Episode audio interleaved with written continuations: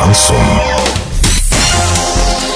С новостями к этому часу Дарья Дмитриева. Здравствуйте. Спонсор выпуска «Строительный бум». Низкие цены всегда. Картина дня за 30 секунд. По данным Оренстата, население Оренбургской области сократилось за год на 14,7 тысяч человек.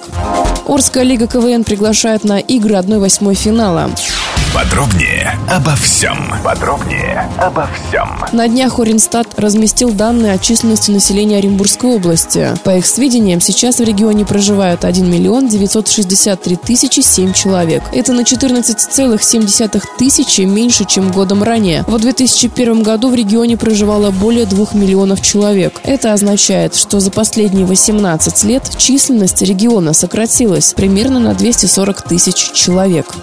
Орская лига КВН приглашает на игры 1-8 финала. Команды соберутся в ДК нефтехимиков 13 и 20 апреля. Начало в 19.00. Справки и заказ билетов по телефону 336 999. Доллар на сегодня и понедельник 63.41, евро 73.44. Сообщайте нам важные новости по телефону Ворске 30 30 56. Подробности фото и видео отчеты на сайте урал56.ру. Напомню, спонсор выпуска «Строительный бум». Дарья Дмитриева, радио «Шансон Ворске».